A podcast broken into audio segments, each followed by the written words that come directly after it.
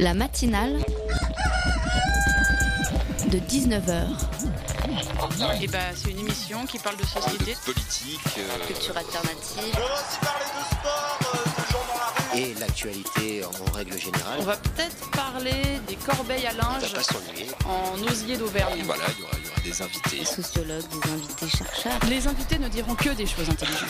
Ça va peut-être s'étriper un peu de temps en temps, mais La matinale de 19h, du lundi au jeudi jusqu'à 20h sur Radio Campus Paris. Dans la catégorie meilleure hypocrisie en temps de crise sont nommés l'Elysée pour la crainte d'une manifestation de grande violence samedi à Paris, l'Elysée pour la crainte d'une manifestation de grande violence samedi à Paris, et Challenger pour le moins inattendu, l'Elysée pour la crainte d'une manifestation de grande violence samedi à Paris. Et le prix de la meilleure hypocrisie en temps de crise est attribué à l'Elysée pour la crainte d'une manifestation de grande violence samedi à Paris. Grosse surprise pour cette victoire qui n'était pas gagnée d'avance. En effet, craindre un mouvement de grande violence peut paraître cohérent par rapport à la tendance médiatique, euh, que ce soit en France ou à l'étranger, qui dit que le mouvement des Gilets jaunes a des faux airs de guerre civile. Mais alors pourquoi est-ce de l'hypocrisie? Me, me demanderont vos, euh, vos yeux braqués sur BFM TV, mais qui, par chance, sont désynchronisés de vos oreilles, oreilles désireuses de comprendre ce qu'il se passe dans les rues de Paris, pendant que vos mains, elles synchronisées à votre bouche, sirotent un Starbucks sur une terrasse du 15e arrondissement. Alors pourquoi est-ce de l'hypocrisie? Question à laquelle on peut apporter deux réponses. D'une part, la France est le seul pays d'Europe à utiliser des grenades explosifs, en opération du maintien de l'ordre. À partir de là, craindre un mouvement d'une grande violence est aussi cohérent que craindre que sa petite copine soit victime de harcèlement sexuel quand on s'appelle Harvey Weinstein. Mais il y a aussi euh, d'autre part euh, qu'il il faudrait que les ambassadeurs de l'État se rendent compte que la violence, euh, de la violence que peut être la vie au quotidien, par exemple quand on vit en dessous du niveau de vie médian, mais pas seulement, et surtout de se rendre compte que cette violence est aussi à craindre au lieu de fermer les yeux sur ce gaz lacrymo de l'ascenseur social qu'est la précarité, de peur qu'il n'aveugle leur point de vue néolibéral. Tout ça pour que cette réalité leur saute aux yeux et eux de, de rediriger le gaz lacrymo sur ceux qui le vivent vraiment. À partir de là, pas étonnant si on intervient le chercher, euh, le jeune premier de l'État, comme il l'a si gentiment suggéré cet été, ce samedi. La matinale de 19h, le magazine de Radio Campus Paris. Bonsoir la France, Silienne. Euh, Au programme de cette dernière matinale de 19h de la semaine, on plonge dans le monde du travail 2.0 puisqu'on reçoit Xavier Alas Luquetas, directeur du cabinet d'études Aléas, à l'origine d'une enquête intitulée Impact des outils numériques professionnels sur les salariés. Il nous en parle dans un instant. On accueillera ensuite Christian Souchon, président de l'association La Pierre Blanche, euh, centre d'accueil et d'entraide pour une centaine de personnes au bord du bateau Je Sers. Et ce n'est pas tout puisque Violette Voldoir de notre partenaire Radio Parleur viendra nous parler de la soirée débat organisée par ce même partenaire qui se tient demain au bar commun sous le thème Pourquoi un média libre dédié aux luttes et en fin d'émission, Elodie Hervier vous proposera un reportage sur la programmation culturelle du bar bouquin. Mais d'abord, entamons la programmation éditoriale de cette matinale de 19h, vous ne serez pas déçus. Donc je m'appelle Evelyne, j'ai travaillé pour une société suédoise, grand groupe international. J'ai travaillé pour eux 18 ans. Euh, j'ai évolué en travaillant 12, 13, 14, 15, 16, 17, 17 heures par jour. Je partais toutes les semaines en déplacement, j'étais jamais chez moi. J'ai travaillé comme une enragée, mais vraiment comme une enragée. J'étais jamais chez moi. J'ai fait le tour de France en un an avec ma collègue. Donc j'ai commencé à être très mal et on me donnait de plus en plus de travail. Ça s'est traduit d'abord par des douleurs physiques, maux de tête, maux de ventre, douleurs lombaires, euh, crise de larmes. euh, J'avais perdu euh, 7 kilos, ouais, 7 kilos quand même. Et donc, euh, au lieu d'avoir les, je sais plus, c'était une petite augmentation euh, à la con, hein, ça devait être 1,2%, 1,2%, un truc comme ça.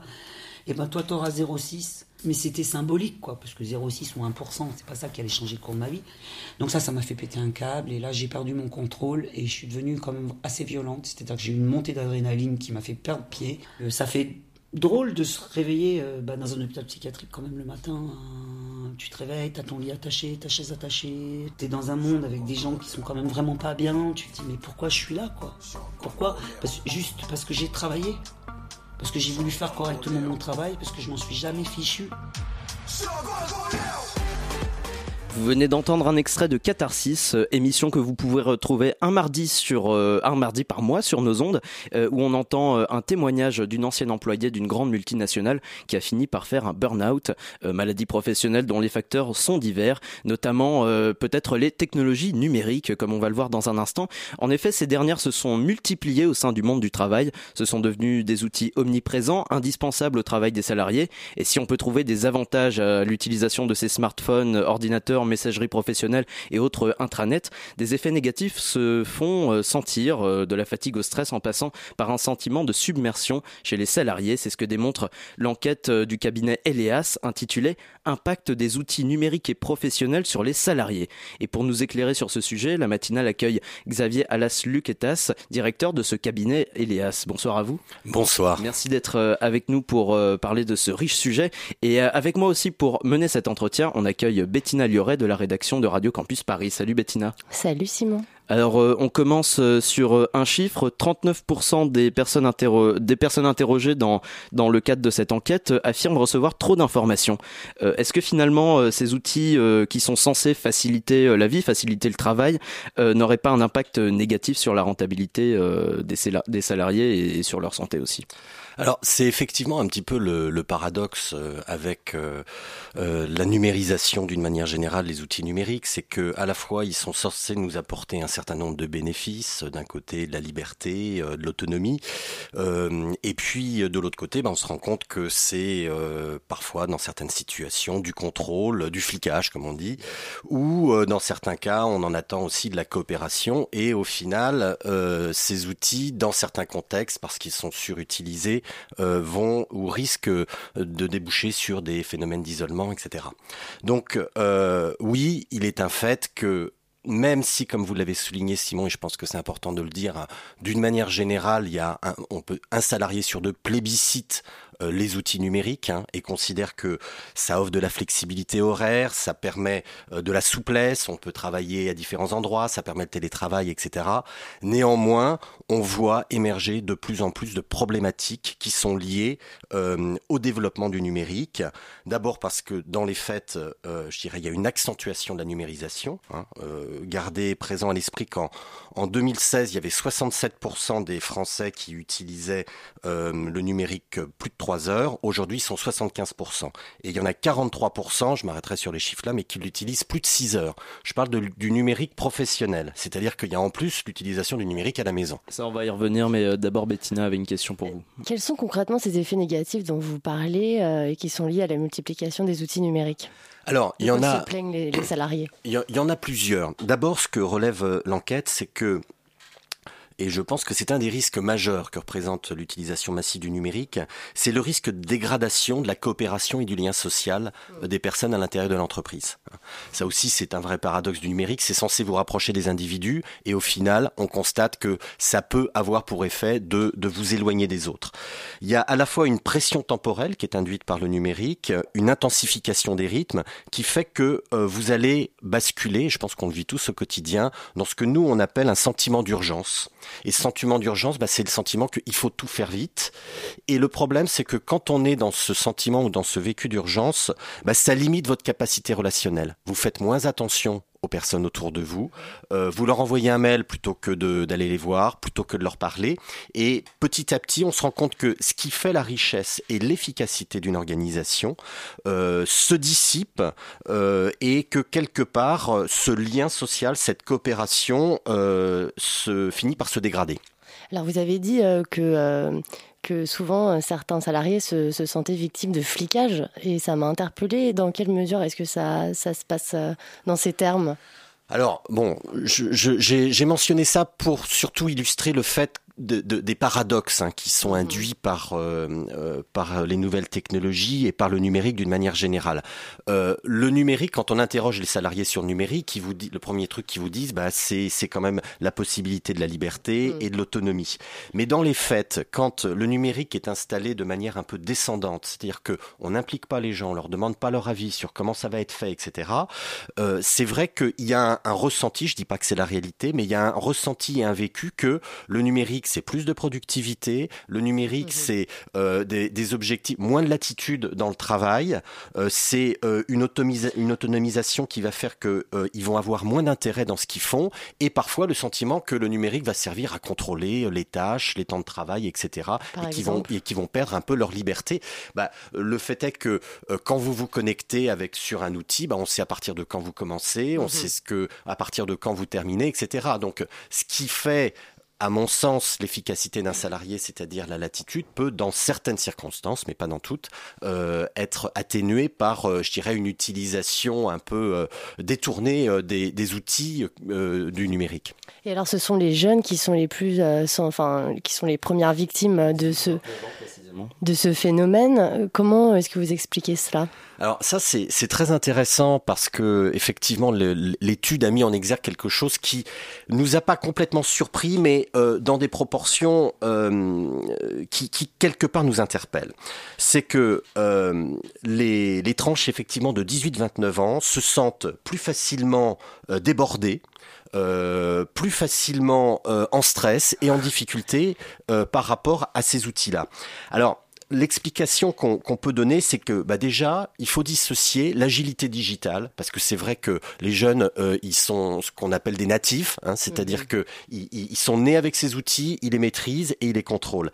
Et pour autant, c'est pas parce qu'on a une agilité digitale que on n'est pas euh, euh, sujet à cette surcharge informationnelle, c'est-à-dire le fait que on a énormément d'informations qui nous arrivent au même moment, ce principe d'hyperconnexion. Il va répondre sur différents médias. Exactement. Mm. Et, et, et, en réalité, surcharge d'informations, elle est aussi liée. Euh, c'est seulement là, vous parlez seulement du domaine du travail ou c'est aussi lié à leur euh, consommation personnelle d'outils numériques? Eh ben, c'est tout le sujet du numérique. C'est qu'en fin de compte, il y a la zone du travail, il y a la zone de la vie privée et puis il y a une espèce de zone entre deux, une zone grise qui n'est ni tout à fait du travail, ni tout à fait de la vie privée. Ce sont les moments où vous continuez de travailler en dehors du travail euh, et, vice-versa. Alors est-ce que les gens parviennent à se déconnecter le soir, les week-ends, pendant les vacances? Alors, cette, cette, question de la déconnexion, elle est essentielle. Elle a été portée, euh, et en France, je pense que ça mérite d'être souligné parce qu'on est le seul pays à avoir mis en, en, en, œuvre ce principe du droit à la déconnexion. euh, voilà. Sauf que dans les faits, hein, ça ça fonctionne pas euh, euh, aussi aussi bien que ça parce que il euh, y a il y a, y, a, des réalités d'entreprise qui font que au final, très peu d'organisations s'en saisissent. Mais le fait est que, et pour finir sur, sur les jeunes, parce que je pense que c'est quand même un, élément essentiel, la raison, à mon sens, qui fait que les jeunes aujourd'hui euh, subissent peut-être un peu plus que les adultes euh, cet euh, envahissement et cette pression du numérique, c'est que quand on est jeune, on a moins appris à poser des limites. Hein. on a moins intériorisé sa propre capacité à poser des limites, sa propre capacité à savoir dire non, sa propre capacité à savoir relativiser. Et puis il y a un autre phénomène qu'il faut prendre en compte, c'est quand on est jeune dans une organisation, on a tendance à faire plutôt que de faire faire. On est plus exposé euh, et, et, et, quelque part, euh, bah euh, voilà, on, on, on est plus fragile. Hmm. Hein, je pense qu'on on peut le dire que quelqu'un, voilà, de 50, 60 ans qui, avec le temps, aura appris à relativiser. En fait, il y a quelque chose qui m'interpelle une fois de plus, c'est que on n'est pas forcément forcé par nos employeurs d'être connectés euh, en permanence, mais il y a un d'effet sournois des technologies euh, qui revêtent un caractère addictif en fait.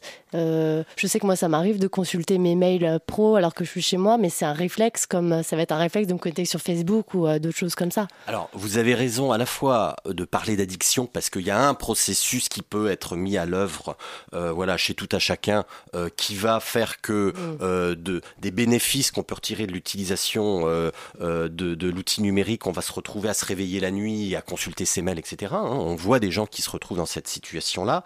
Euh, pour autant, je pense que ce qu'il faut pointer du doigt surtout, c'est le fait qu'il y a une évolution aussi des cultures d'organisation qui fait que quelque part, si vous n'êtes pas connecté, implicitement, bah, vous faites plus tout à fait partie du système. Hein. Avant, ce qui comptait, c'était de bien faire son travail. Aujourd'hui, ce qui compte, c'est d'aller vite. Et aller vite, ça veut dire répondre à ses mails, etc., etc.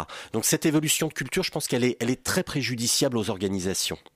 Et justement, euh, cette, cette accélération du rythme du travail, c'est aussi lié à la euh, euh, au, côté que le, numérique euh, facilite énormément de choses donc dans le monde du travail, est-ce que par rapport à cette facilité-là, on surcharge aussi les, salariés de, travail, ce qui n'est pas ce qui n'est peut-être pas forcément la, meilleure idée et ce qui donne après une, impression de, surcharge bah, il, est clair que euh, le, le, euh, déjà par définition, les outils en tant que tels, parce qu'ils se surajoutent les uns aux autres, hein, c'est le mail, c'est les SMS, c'est le, téléphone, euh, c'est l'internet, etc. je dirais qu'il y a ce principe de, de, de, surinformation, de, surcharge informationnelle qui, qui crée une, une charge très lourde pour, euh, pour la personne. Pas forcément voulu par les patronats ou qui est euh, en fait utilisé euh, de façon sournoise ou détournée je pense que Je pense que c'est simplement, voilà, on est dans un, dans un système qui tente à s'accélérer tout s'accélère, il y a une intensification du travail, a un phénomène d'accélération, et qu'il n'y a pas grand monde qui soit en capacité de ralentir la machine, sauf d'une part l'organisation si elle décide de s'en saisir grâce au droit à la déconnexion, et la personne elle-même qui doit apprendre, je dirais, une, euh, et poser peut-être une espèce de principe euh, que j'appellerais d'hygiène de vie numérique ou d'écologie numérique personnelle, euh, parce que si, il faut bien comprendre une chose, c'est que euh, notre notre cerveau, il s'est constitué il y a 200 000 ans, et, et, il s'est constitué de telle manière qu'il n'est pas en capacité de gérer cette connexion permanente. Ça fait du bien de l'entendre. Eh bien, justement, on va continuer sur cette euh, sur cette agréable information. Vous restez avec nous, Xavier Alas-Luquetas, euh, puisqu'on continue cette matinale de 19h après une pause musicale.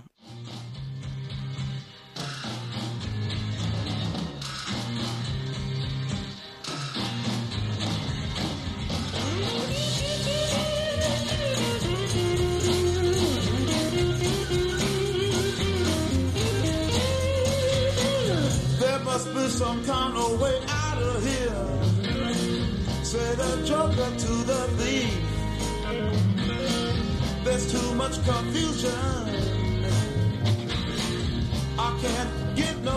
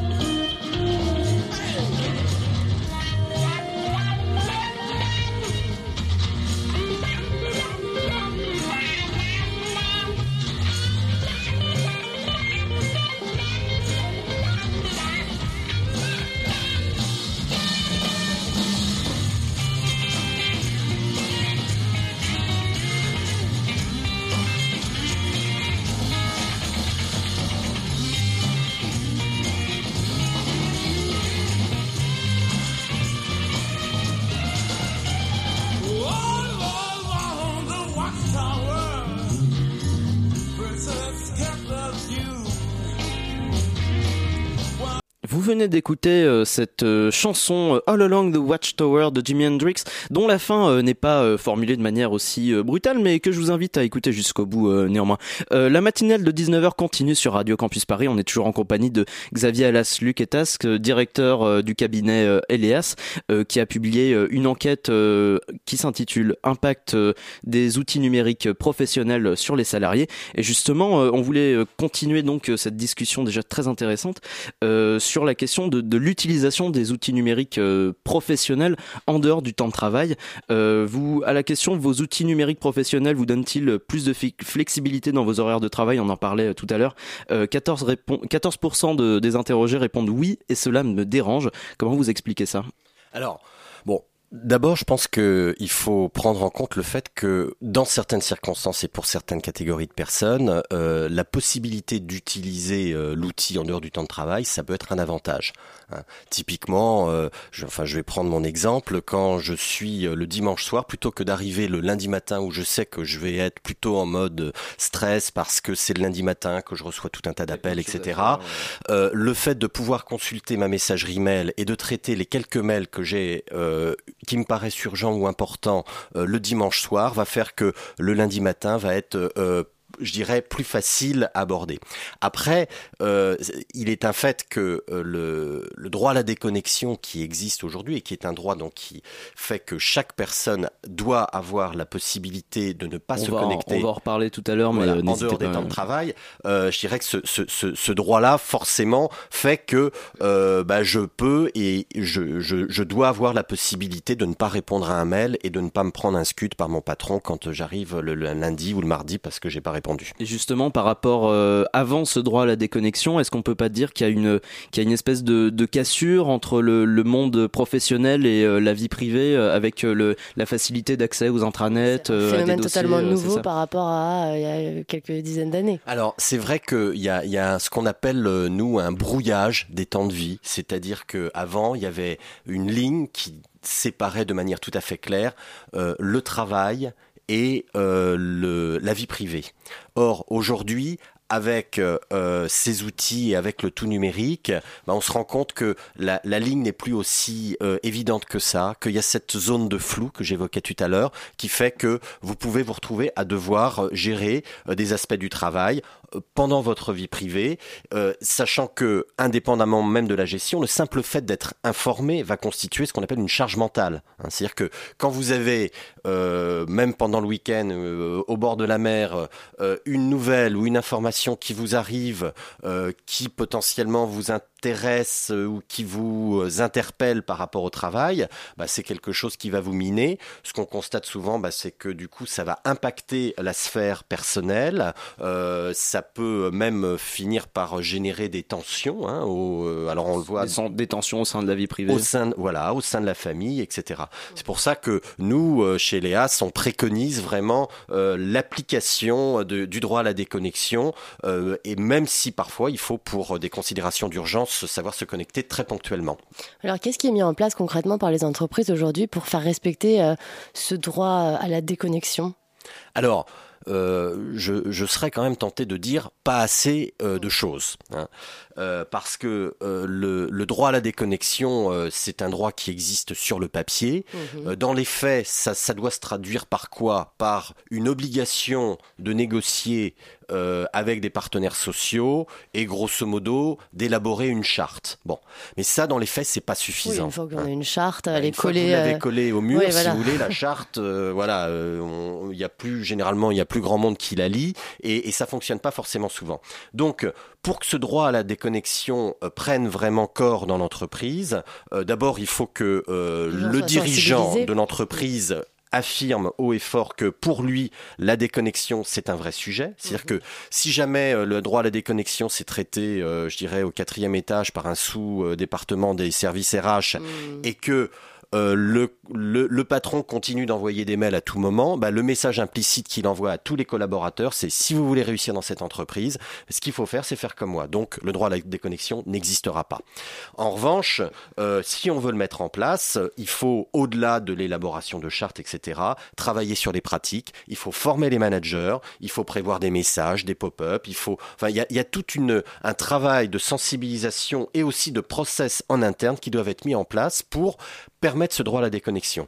J'ajouterai une chose qui me paraît absolument essentielle, c'est que le droit à la déconnexion, ça n'empêche pas les gens de travailler, ça les rend plus efficaces quand ils sont au travail, ça les rend plus créatifs parce que quand vous êtes connecté en permanence, vous êtes moins créatif, euh, vous êtes moins rationnel dans vos prises de décision, vous êtes moins efficace. C'est vrai pour les managers, c'est vrai pour les salariés, c'est vrai pour tout le monde dans l'entreprise. Donc je pense que c'est un vrai bénéfice pour les entreprises de se saisir du droit à la déconnexion. Est-ce que vous, vous remarquez une espèce de prise de conscience des dirigeants des entreprises qui justement euh, commencent à se rendre compte que oui, effectivement, euh, ça pourrait être intéressant, même d'un point de vue euh, de la rentabilité, de faire attention à ce phénomène alors oui, ça commence, mais vous avez souligné le mot. En fait, c'est la question de la rentabilité et du retour sur investissement. La difficulté qu'on a aujourd'hui, c'est qu'il n'est pas encore évident d'établir le vrai retour sur investissement du droit à la déconnexion. Hein. On a tendance à considérer que bah, plus on en fait et mieux l'entreprise va se porter. Et du coup, euh, l'individu est plutôt vécu comme une variable d'ajustement, une ressource, et euh, voilà. Et, et, et, ça débouche parfois bah, sur les situations de l'auditrice qui parlait tout à l'heure, voilà, des situations d'épuisement professionnel, de burn-out, des mmh. arrêts maladie, etc. et qui, au final, nuisent à la performance de l'entreprise et nuisent à sa productivité.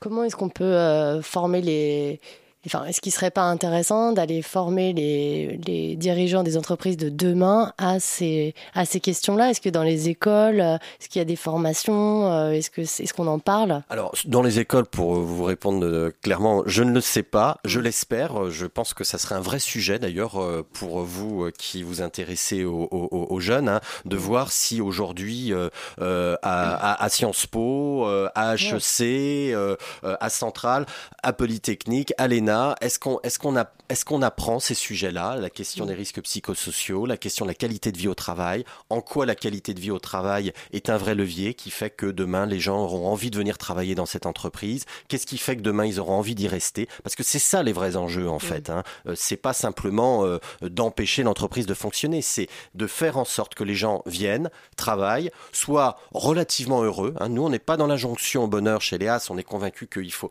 la, la finalité de l'entreprise, c'est pas de rendre les gens heureux. Euh, mais pour autant, euh, voilà, quand ils viennent travailler, il faut que ça se passe bien et que malheureux non plus. Exactement. On a tous besoin du travail. Hein. Le travail, je crois, est quelque chose, euh, voilà, qui qui participe de notre identité. Quand ça se passe bien, bah, le, le travail, ça, ça, nous permet de nous développer, d'acquérir des compétences, d'être en relation avec d'autres personnes, de développer un tissu relationnel, etc. Mais il y a des situations où on le voit dans des contextes de transformation très forts, comme le connaissent beaucoup d'entreprises aujourd'hui, de réorganisation, le travail peut réellement faire souffrir. Et vous ne pensez pas que du coup euh, le travail peut être un lieu d'épanouissement et doit être un lieu d'épanouissement? Le travail a vocation à être un lieu d'épanouissement. Euh, je dirais que malheureusement, on le constate aujourd'hui quand euh, on rencontre des gens qui ne travaillent pas. Je pense notamment aux chômeurs. Bah, les, eux, je dirais, sont sur l'échelle des risques psychosociaux probablement ceux qui sont le plus mal aujourd'hui. Donc, on a tous besoin de travailler parce que le travail, ça nous donne une place dans la société, ça nous donne une, une manière de contribuer, un sentiment d'utilité. Mais encore faut-il que les conditions dans lesquelles le travail s'exerce soient des conditions qui soit euh, profitable pour le développement de la personne. Et d'ailleurs, votre cabinet de conseil propose aux entreprises euh, des démarches d'accompagnement sur mesure, des études, euh, des diagnostics, des dispositifs d'écoute et de soutien psychologique euh, de la formation, du coaching. Qu'est-ce que vous préconisez aux entreprises? Qu'est-ce que vous regardez en arrivant dans une entreprise euh, et qui va vous permettre ensuite de soulager euh, le potentiel surmenage des salariés? Alors, il y, a beaucoup de points d'entrée. malheureusement, parfois, on nous appelle dans des situations où déjà ça va pas très très bien. Donc là, le premier objectif, c'est qu'est-ce qu'on va mettre en œuvre pour éviter que ça aille un peu plus mal. Donc c'est pour ça que vous parliez des dispositifs de soutien psychologique et de l'accompagnement des personnes, des managers Lorsqu'on a la possibilité de le faire, c'est vrai que intervenir en amont dans une logique préventive, dans une logique d'anticipation, euh, au travers un, un, diagnostic qui va permettre, euh, avec la direction et les partenaires sociaux, de réfléchir, et les, DRH et la médecine du travail, donc de réfléchir sur qu'est-ce qu'on va mettre en œuvre dans cette organisation pour que les gens se sentent bien. Qu'est-ce qu'on va mettre en œuvre au niveau du management? Comment on va faire évoluer le management? En matière de politique de reconnaissance, en matière de communication, en matière de coopération. En fait, il y a tout un tas de leviers pour améliorer le fonctionnement d'une organisation. Il faut simplement, à un moment donné, euh, pouvoir mettre tout ça sur la table euh, et penser comment est-ce qu'on va corréler l'efficacité de l'organisation, sa performance, avec le bien-être des personnes. Mais concrètement, vous faites quoi? Alors, une fois qu'on a fait, merci de me reposer la question, euh, une fois qu'on a fait euh, ces, ces, diagnostics, on va mettre en place euh, tout un tas d'actions, effectivement, qui vont passer par des formations pour les managers, des ateliers avec les collaborateurs, des groupes de parole, des groupes ce qu'on appelle de co-développement, hein, où on va mm. résoudre un certain nombre de problématiques. On va mettre également en œuvre tout un tas de, de, de processus. On va travailler sur l'organisation, hein, sur les couches profondes de l'organisation pour faire évoluer. Hein. Qu'est-ce qui fait que dans une organisation où, par exemple, il y a une culture du chef, bah, euh, demain, on va passer sur une logique où euh, les niveaux hiérarchiques seront diminués et, et, où on pourra, par exemple, dire non à son chef. Hein. Euh, ça, c'est quelque chose que nous, euh, on fait travailler. Alors, attention, quand je dis dire non à son chef, c'est comment dire non à son chef euh, sans s'inscrire dans une logique d'opposition. Hein, euh, sujet au combien d'actualité. Hmm. Comment se différencier sans s'opposer. Ça, c'est un vrai sujet aujourd'hui, je pense, qui intéresse non seulement les entreprises, mais au vu de l'actualité, la société tout entière. Et alors, juste une petite dernière, question, effectivement. Euh, qui sont vos clients? Est-ce que c'est plutôt des, des, des, PME, des grosses entreprises? Alors historiquement, euh, c'était plutôt les, les grosses entreprises hein, qui euh, s'adressaient à Elias parce que soit elles mettaient en œuvre euh, des politiques de prévention des risques psychosociaux, soit parce qu'elles étaient dans des secteurs d'activité à risque et, et, et qu'elles avaient des situations voilà, de collaborateurs qui potentiellement pouvaient se retrouver en difficulté. Aujourd'hui, ce qu'on constate, c'est que il n'y a plus d'entreprises, il n'y a plus de secteurs d'activité qui soient sanctuarisés. C'est-à-dire mmh. que l'ensemble des organisations, que ce soit une association que ce soit une entreprise privée, publique, qu'elle soit grande ou petite, sont touchées par ces phénomènes, tout simplement parce que ce qui est induit derrière la qualité de vie au travail et derrière les risques psychosociaux, c'est la relation à l'autre. Hein. Et on est en relation à partir du moment où on se retrouve à deux. Eh bien, euh, en l'occurrence, nous étions trois, mais euh, c'était, euh, ça, ça n'empêche pas que c'était tout aussi intéressant. Merci beaucoup, Xavier Alas, Lucatas, d'avoir été au micro de la matinale pour nous parler donc de cette étude sur l'impact des outils numériques professionnels sur les salariés. Merci beaucoup d'avoir été avec nous. La matinale de 19h continue après cette pause musicale.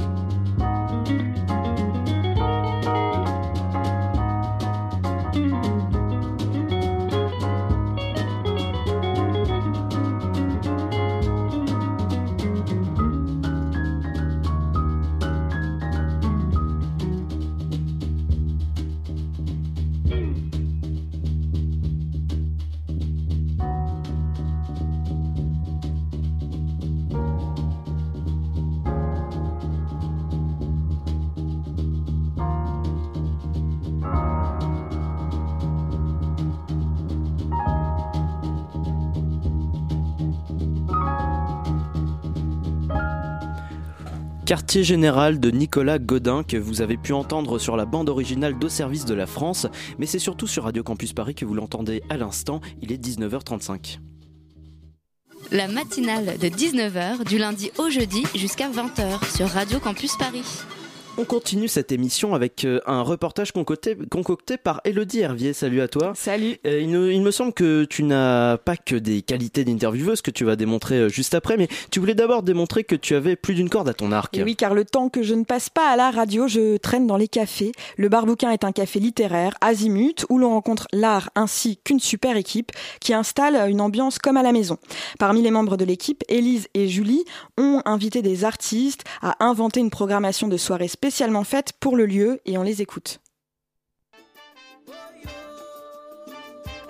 Au Barbouquin, dans le quartier de Belleville, se prépare une programmation de soirée à l'image du lieu, pleine d'art et surtout de complicité. Le projet est né de l'amitié d'Élise et Julie. Allons à leur rencontre. Euh, On rigole beaucoup. Ouais, le Barbouquin, c'est un, peu, euh, c'est un peu un lieu familial. Moi, c'est un peu comme ça que je le vois. C'est ma, ma première maison à Paris, je pense. Vraiment un cocon. Euh, après, il y a aussi un rapport à la culture de manière générale, parce qu'il y a une librairie, parce que, parce que les trois quarts des personnes qui travaillent ici ou qui viennent consommer ici sont plus ou moins dans le milieu de l'art et de la culture. Donc forcément, il y avait déjà une base, quoi. On aime tous ça, on est tous plus ou moins sensibles à ça. Avec Elise, on s'est rencontrés il y a un an. J'ai découvert son travail en tant que plasticienne cet été et je pense que c'est à partir de là que tout a un peu commencé à, à se mettre en route. Moi, ce qu'elle m'a dit cet été par rapport à ça, c'est vraiment son intérêt à pouvoir mettre en avant les artistes, à pouvoir... Euh... On a la chance d'avoir un lieu à disposition, on a la chance d'avoir un, un, amour de l'art en tout genre. Et, euh, et, quand Johanna nous a laissé un peu carte blanche en nous disant, bah, écoutez, euh, les filles, euh, lancez vos soirées, on s'est juste dit que c'était l'occasion pour nous de de voilà de, de, mettre en avant des artistes, que ce soit euh, des concerts, des coups de cœur. Euh... En fait, l'idée c'était vraiment de construire le bar bouquin comme un lieu qui serait là pour soutenir des artistes, ouais. euh, comme pour les diffuser, ouais. comme pour travailler avec eux en collaboration, pour montrer peut-être l'art autrement. Alors ce soir c'est la grande première de notre programmation. Euh, on a organisé un marché de créateurs et ça s'appelle le Noël déjanté du bar bouquin. Donc on a invité euh, différents artistes, différents créateurs. Ensuite on a fait un, on va faire un week-end musical avec euh, notre coup de cœur qui est Pabloé pour qui j'ai réalisé un clip qui est un ami et surtout qui est un, musicien extrêmement talentueux qui est très charismatique sur scène. On a aussi euh, découvert un groupe qui s'appelle Gibraltar, euh, qui sera là euh, la veille. Avant même qu'on lance ces événements-là, les soirées qu'on a pu faire, c'était vraiment, déjà atypique en fait. Il y avait déjà quelque chose qui était mis en place et, c'est une espèce d'atmosphère qui est, un comme à la maison et, toutes ces choses qu'on a mis en avant et tous ces gens qu'on a rencontrés, c'est vraiment passé au bar bouquin au départ. Et, euh, et, voilà, et c'est comme ça qu'on est arrivé à se dire, bah, c'est parti. Que ce soit des arts plastiques, après moi je parle de ça parce que c'est mon domaine, mais pas que. Que ce soit des, des arts musicaux, des arts du théâtre, des arts euh, de l'écrit, euh, des arts culinaires. Des arts culinaires, ouais. ouais. Et on a envie de mettre en lien tout ça et de comment avec notre regard, en fait on avait envie de poser notre regard, je pense, ouais. dessus. Euh, au sein du bar bouquin, qui est quand même un lieu très atypique. Un lieu très familial, très chaleureux, euh, très créatif. Donc forcément, promouvoir des artistes, ça implique voir leur travail, ça implique le connaître, ça implique les rencontrer, euh, ça implique faire des rencontres humaines.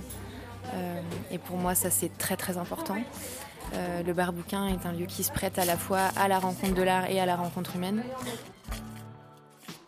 Un programme artistique plein de douceur à découvrir au Barbouquin, 2 rue des Noyers et à suivre sur le Facebook du Barbouquin. Eh bien, merci beaucoup Elodie Hervier pour ce reportage. Vous écoutez Radio Campus Paris.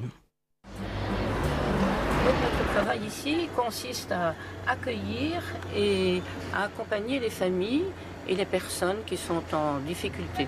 Et c'est ensemble qu'on essaye de vivre cette vie de famille ici sur le bateau pour tous ces gens qui sont en difficulté et qui retrouvent progressivement un bonheur de vivre. C'est vraiment ça que nous souhaitons. Donc je viens sur le bateau en tant que bénévole. C'est un moment d'échange. Voilà, alors il y a le café et il y a le vendredi, nous faisons un échange de savoir au niveau de, du tricot, de la couture, du dessin. Les gens s'expriment de cette manière.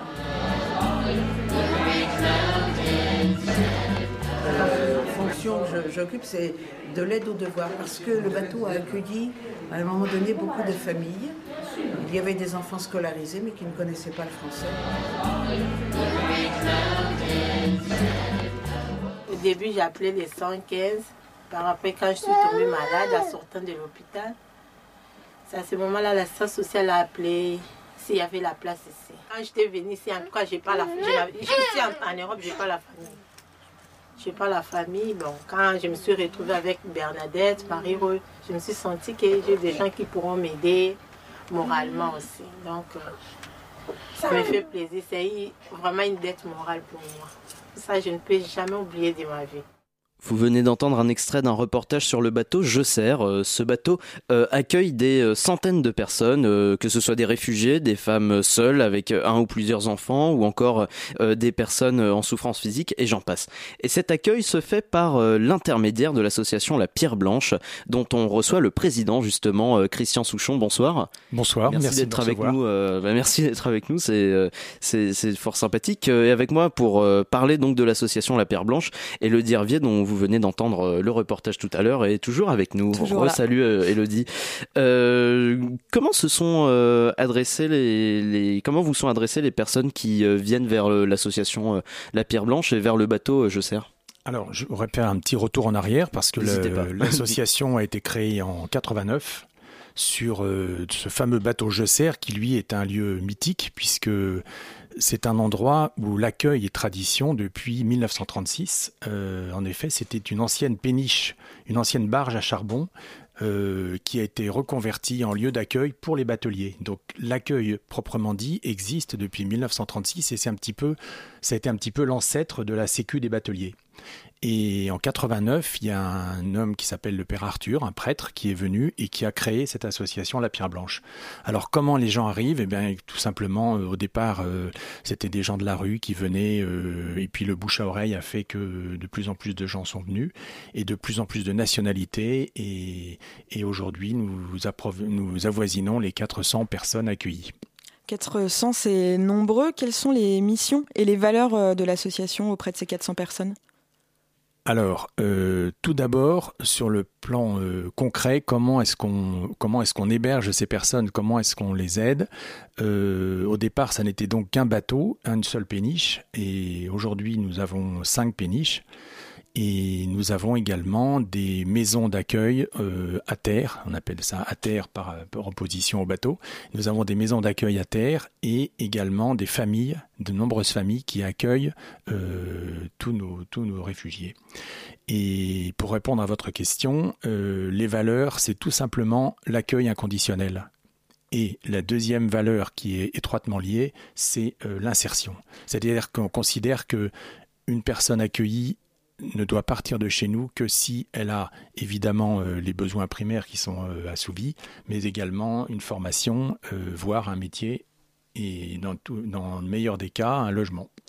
Alors vous parlez d'accueil inconditionnel. Quelle ambiance se crée grâce à, ce fait de ne pas avoir de critères dans les personnes accueillies, ce qui est parfois le cas dans les centres sociaux ou dans d'autres mmh. associations? Bah écoutez, euh, je ne serai pas très objectif en vous disant que l'ambiance est exceptionnelle.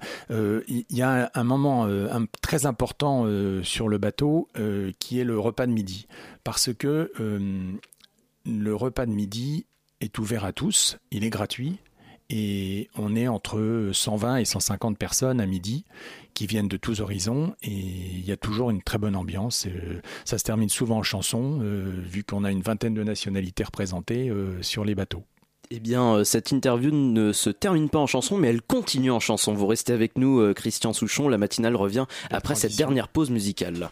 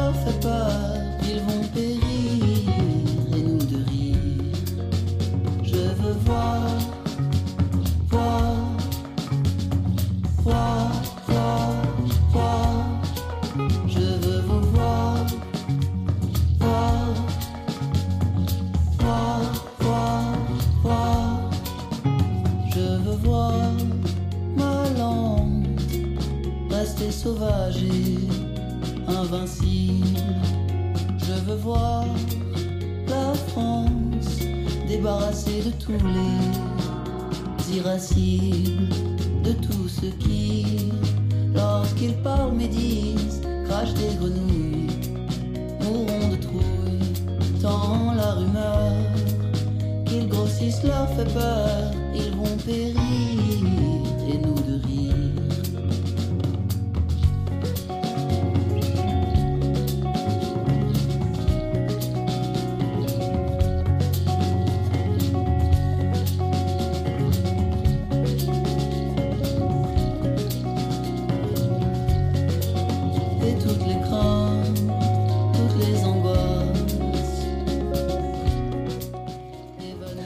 d'entendre Apocalypse à Ipsos de François and the Atlas Mountains sur Radio Campus Paris.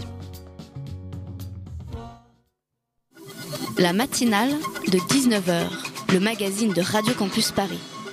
On est de retour dans la matinale de 19h pour cette dernière partie d'émission, toujours en compagnie de Christian Souchon, président de l'association La Pierre Blanche, euh, qui accueille des centaines de personnes donc au, au bord du bateau euh, Je Sers, et toujours aussi en compagnie euh, d'Élodie Hervier, euh, co-intervieweuse de, de Rêve. La- Vas-y. la- L'association est quand même colossale. Vous parlez de 50 000 repas servis, 64 mètres de longueur de bateau. Combien de bénévoles, on reste dans les chiffres, sont actifs avec vous? Quelles sont leurs missions? À ce jour, nous avons une centaine de bénévoles dont les missions euh, sont extrêmement variées. Ça va de l'accueil euh, à la formation, à l'aide aux devoirs. Et une vingtaine de bénévoles s'occupent exclusivement de ce qu'on appelle le FLE, français langue étrangère, c'est-à-dire qu'ils donnent des cours de français, mais pas que, aussi des cours d'éducation civique euh, aux, accueillis étrangers.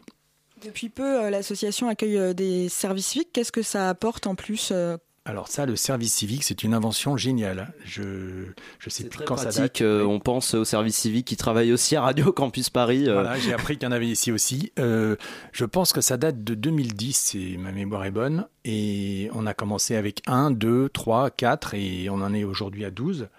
Euh, c'est très très bien parce que ce sont des gens qui sont euh, toujours extrêmement motivés. On essaye de les, de les choisir vraiment en fonction de leurs compétences, que ce soit euh, la banque alimentaire, que ce soit la gestion, la communication. Et, je dois dire que la plupart d'entre eux sont extrêmement heureux de leur expérience et il nous est arrivé d'embaucher euh, plusieurs personnes puisque parmi les services civiques, euh, je pense qu'on en a trois à ce jour qui ont été, euh, qui sont devenus salariés. Et justement, quels sont les, les postes qui existent euh, en tant que service civique et puis même dans de- des salariés de l'association généralement? Alors, on a des, des, des assistants sociaux, des assistantes sociales, euh, des personnes plus chargées de, de l'économie domestique, c'est-à-dire d'initier les accueillis à l'économie domestique. Il y en a certains qui n'ont jamais vu un micro-ondes de leur vie.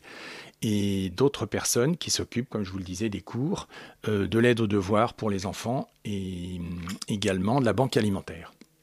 Alors l'association est née d'un d'un abbé, euh, d'un prêtre. Tout à fait. Euh, Aujourd'hui, vous êtes encore proche du secours populaire. Quelles sont les, les valeurs chrétiennes que- Comment se passe l'interculturalité Ça, c'est une très bonne question. Alors, je dis, je dis que l'association est d'inspiration chrétienne, c'est-à-dire que euh, elle reste euh, attachée aux valeurs chrétiennes, mais euh, elle est ouverte à tous les types de personnes et on ne demande pas de certificat de baptême ni de, ni de certificat d'autres de religion euh, aux personnes qui rentrent et qui sont tout à fait accueillies.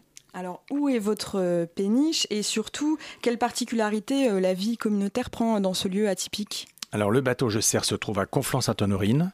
C'est accessible par le RER e Conflans-Findoise, à donc une demi-heure de, de Saint-Lazare. Et c'était quoi l'autre question? Qu'est-ce que ça, qu'est-ce que ça donne de sensible et de particulier de, partager euh, la vie associative et la ah vie bah, sociale sur un bateau? C'est une vie qui est assez exceptionnelle. Il y a toujours une ambiance. Euh, d'ailleurs, j'invite euh, ceux que ça intéresse à venir voir. Et il y a toujours une bonne ambiance sur le bateau, surtout à l'occasion des, repas ou des fêtes. Et on a aussi des soirées, des, on, présente des spectacles éventuellement. et c'est toujours très riche. Alors, est-ce que vous pouvez rapidement euh, revenir sur euh, l'insertion professionnelle? Comment ça se passe? Vous, parlez de, ne pas lâcher les personnes accueillies jusqu'à ce qu'elles aient trouvé une insertion. Qu'est-ce que ça signifie? Alors on est, on est extrêmement bien aidé par euh, l'ANPE, non on dit plus l'ANPE, on dit Pôle, emploi. pardon, le Pôle emploi de Conflans-Sainte-Honorine, qui nous aide vraiment avec des, en organisant des, des formations pour nos, spécifique pour nos accueillis et ça nous permet de, vraiment de, placer des gens et de, de les insérer. Alors, du coup, euh, vous en parlez aussi, euh, il y a euh, des sans-papiers qui sont accueillis, qui sont logés aussi. Est-ce qu'il y a un problème de légalité qui se pose dans votre association? Comment vous gérez les... ça peut, ça peut arriver, mais la grande majorité de nos accueillis sont des, sont des, ont leur papier et donc sont accueillis dans, dans, dans les règles tout à fait légales. Et donc, à supposer que, enfin, vous êêtre quand même ouvert aux, sans-papiers, ça, ça n'empêche pas ou bien euh on, est, on est ouvert à tous, donc ça nous arrive d'avoir des gens sans-papiers, mais je dois dire qu'il y en a de moins en moins. Et ça pose pas de questions, euh, comme disait Elodie, sur, euh, sur leur accueil sur, sur, sur le bateau? Bien sûr que non. Eh bien, c'est toujours mieux. Et les bénévoles qui accueillent, quels, quels sont les profils qui viennent vers vous? C'est très varié. On a, beaucoup de, gens qui sont en fin d'activité euh, professionnelle, qui sont retraités, mais on a aussi des gens qui travaillent dans la pub, on a des gens qui travaillent dans plein de domaines, et, et c'est ça qui fait la richesse de l'association. Et je dois dire qu'aussi, euh, quand même, il ne faut pas oublier qu'on a 25 salariés eh bien, euh, il n'y a pas euh, que, enfin, euh, en plus de, la vie de l'association sur le bateau, vous avez aussi un site internet. je rappelle, c'est bateaujesers.org. Oui, ou non, c'est plus, c'est lapierreblanche.org. Lapierreblanche.org, bien, ça, ça a changé depuis deux heures quand j'ai quand j'ai préparé cette interview. Les deux, marches. Les, deux, marches, c'est ça. et donc sur le site de l'association, vous proposez à des à des potentiels bénévoles de participer à l'accueil de réfugiés aussi aussi chez eux, euh, il y a une euh, volonté euh, derrière de, créer du lien ou de recréer du lien avec des locaux ah bah c'est là vous parlez de l'accueil en famille. L'accueil en famille effectivement. C'est le j'ai envie de dire c'est la solution idéale pour insérer les personnes parce que on est dans un dans un cocon familial, on est pris en charge et on a une cinquantaine de familles de, de des environs qui accueillent des personnes. Eh bien, parallèlement, en tout cas, cette, euh, cette solution euh, idéale, comme vous dites, euh, existe toujours. En tout cas, le bateau Je Sers, coordonné grâce à l'association La Pierre Blanche. Merci beaucoup, Christian Souchon, d'avoir été. N'hésitez pas. Un petit coup de pub, un petit appel. on est toujours en recherche de, de services civiques eh bien, euh, aller chercher donc un service civique euh, euh, aux côtés de la Pierre Blanche. C'est le lieu idéal pour en parler. Effectivement, c'est idéal. Eh bien, merci beaucoup Christian Souchon d'avoir été au micro de la matinale de 19h pour parler de l'association La Pierre Blanche. je rappelle qu'on peut trouver plus d'informations sur l'association donc soit sur bateaujesers.org, soit sur lapierreblanche.org. Merci beaucoup. La matinale de 19h sur Radio Campus Paris.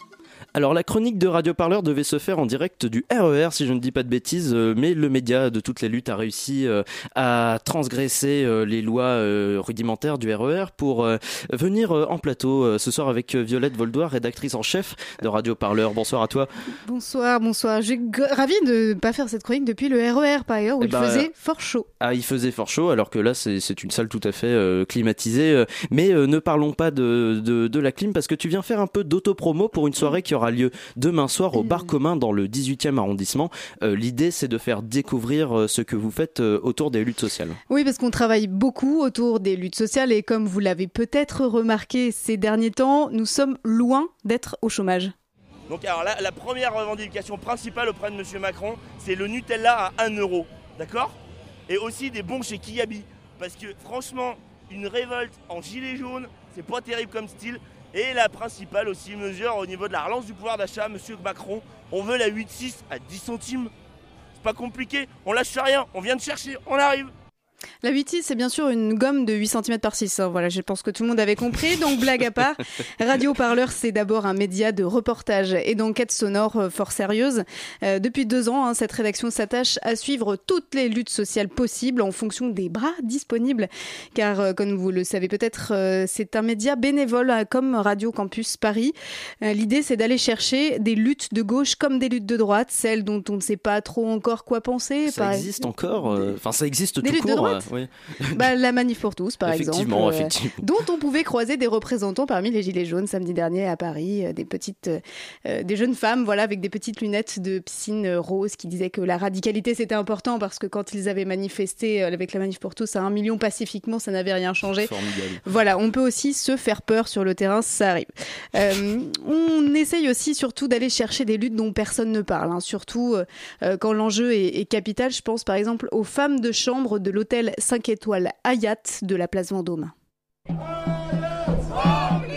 C'est un des plus grands palaces parisiens euh, et par ailleurs le seul palace français qui euh, sous-traitent son service d'hébergement. Euh, et euh, justement, aujourd'hui, elles ne veulent plus de sous-traitance. Elles veulent être embauchées directement par l'hôtel, mais pour ça, elles veulent que les salariés de l'hôtel bénéficient du même statut qu'elles. Dans cet hôtel, il y a une situation un peu particulière, c'est que les salariés de la sous-traitance ont un statut social meilleur que celui des salariés embauchés directement par l'hôtel.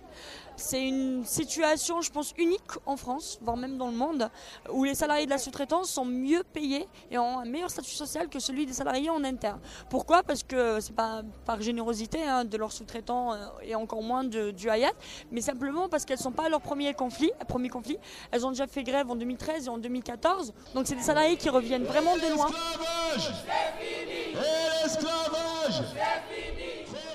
Frotter, frotter, il faut payer. Mais j'aime beaucoup ce, slogan. Euh, on en aura quelques-uns demain, des slogans euh, que vous avez sûrement un peu entendus hein, dans les médias mainstream. Donc c'est aussi pour ça que je vous parle de cette soirée, parce qu'on va parler reportage, actualité des luttes sociales.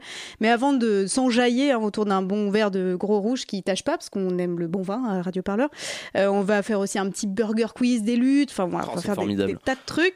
Euh, on fera surtout un apéro d'écoute à 18h autour d'un documentaire sonore sur le bastion social. C'est l'une des branches de l'extrême droite qui tente de se faire passer pour des gens qui aident les SDF euh, blancs, hein, bien sûr, pas les autres. Sous couvert de social, ils font donc surtout des trucs d'extrême droite, c'est-à-dire agresser des gens, casser des vitrines de la rue Juivry à Lyon. Enfin bref, voilà. Un documentaire en trois parties qui vous emmènera à Strasbourg, à Lyon, en Italie, sur les traces de ces charmants personnages. C'est donc demain 18h.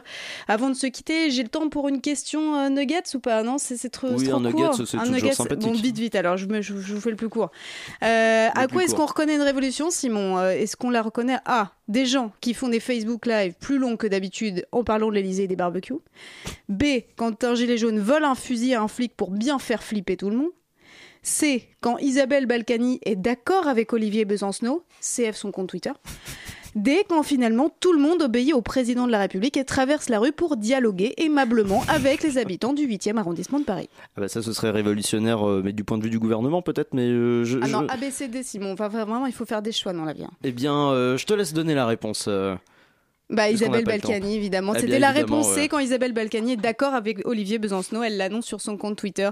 Voilà, si vous voulez en apprendre plus sur les luttes sociales et son contexte, vous venez demain à 18h à Marca des Poissonniers. Eh bien, euh, on écoutera ça euh, avec, on ira avec intérêt. Merci beaucoup Violette Volder pour cette chronique qui clôt cette matinale de 19h. Merci à Bettina Lioret et Elodie Hervier pour la co-interview, les co-interviews d'ailleurs. Merci à Violette encore une fois euh, Voldoir de Radio Parleur et une nouvelle fois Elodie Hervier pour leurs chroniques et reportages respectifs. Ada Littel à la réalisation et Bettina Lioret encore elle à la coordination de cette émission. Émission que d'accord. Bonne soirée cordialement.